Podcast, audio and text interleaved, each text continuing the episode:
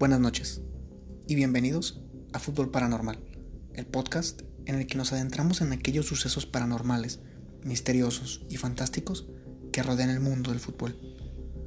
El día de hoy analizaremos una de las leyendas más extrañas dentro de este deporte, un suceso que cumple con todos los condimentos para transformarse en una de las anécdotas más asombrosas del fútbol moderno. Un equipo desesperado por ascender, la visita a una bruja y una maldición de casi una década están en la ecuación del día de hoy.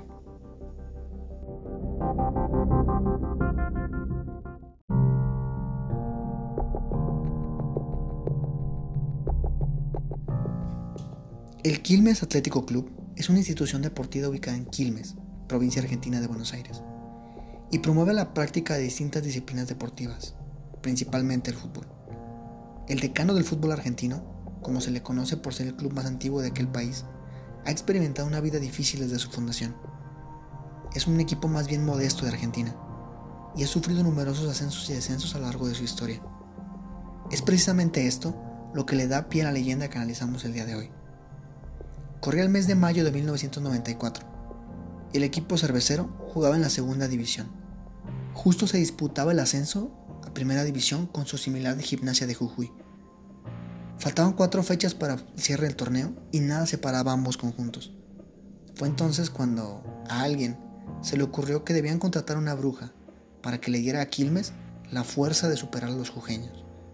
Esto lo relata Ignacio Lombán en su libro Azul y Blanco Mi Corazón del año 2007. Este consejo, absurdo a la vista de muchos, fue tomado por los directivos del club y se desplazaron más de 100 kilómetros hasta Chascomús, en donde les esperaba Dora, una bruja que, según ellos, les daría el último empujón hacia el título.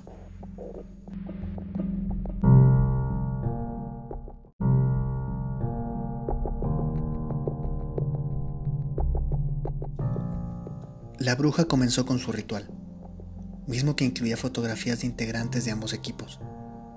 Una vez terminada su labor, emanó su vaticino.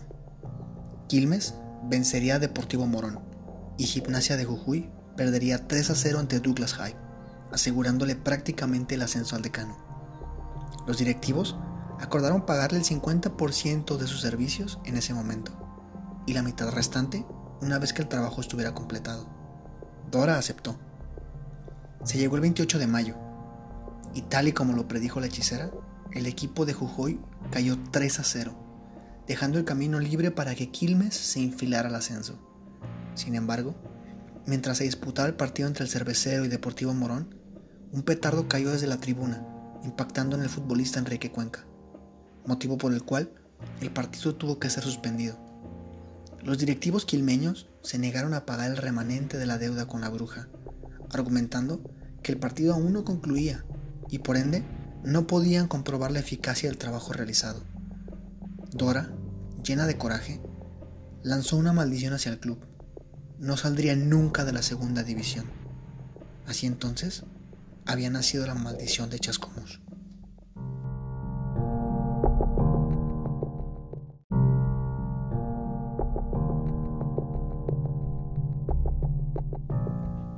Aunque en un principio los dirigentes no creyeron en la amenaza de la bruja, las cosas comenzaron a marchar mal para el equipo.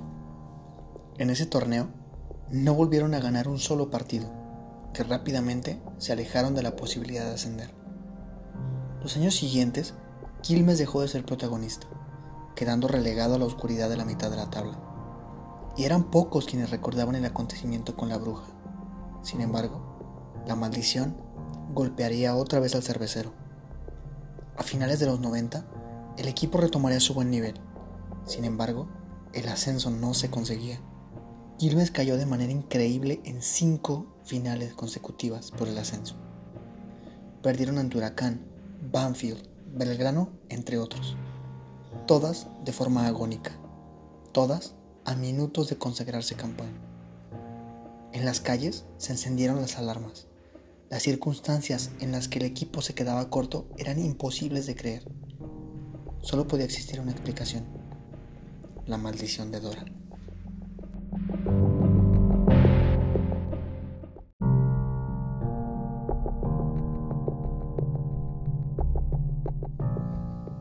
Desesperados por esta situación, los dirigentes regresaron a Chascomús en búsqueda de Dora para saldar su deuda y así poder regresar a la élite del fútbol argentino. Sin embargo, se encontrarían con un enorme problema. Dora había muerto y la deuda ya no podía ser saldada. Un nuevo torneo comenzó y nuevamente el equipo se enfiló hacia el ascenso. Sin embargo, hacia el final parecía alejarse de nueva cuenta esta posibilidad. El fantasma de la bruja estaba merodeando nuevamente los pasillos de Quilmes. Y fue ahí cuando Rodolfo Acosta, seguidor del conjunto quilmeño, decidió que la maldición tenía que romperse. Le dije a mi señora, me voy al cementerio de Chascomús, a ver si encuentro la tumba de la señora esa. Fui y nadie me decía dónde estaba la tumba, hasta que al final alguien me avisó. Me acerqué y le dije que los hinchas de Quilmes no teníamos la culpa de que un dirigente no hubiera cumplido la promesa. Le dije que si nos hacía ascender, le arreglaba la tumba con los colores de Quilmes, porque estaba realmente abandonada. Relató Acosta ante los medios argentinos. A partir de ese día, Quilmes hiló una racha de seis victorias, tres empates y una derrota, misma que lo colocó en su sexta final consecutiva, esta vez ante Argentinos Juniors.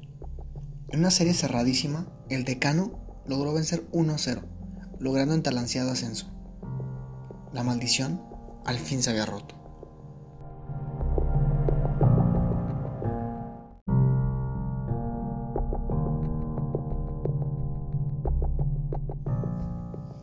Los días siguientes, la tumba de la bruja fue adornada con colores de Quilmes y el relato se esparció por cada rincón de la ciudad. Desde ese día, Quilmes ha tenido buenos y malos momentos. Llegaron a la Copa Libertadores e incluso sufrieron otro descenso. Hasta el día de hoy, nadie en las oficinas del conjunto cervecero se atreve a negar la existencia de esa maldición que azotó el equipo hasta mediados de la primera década de este siglo.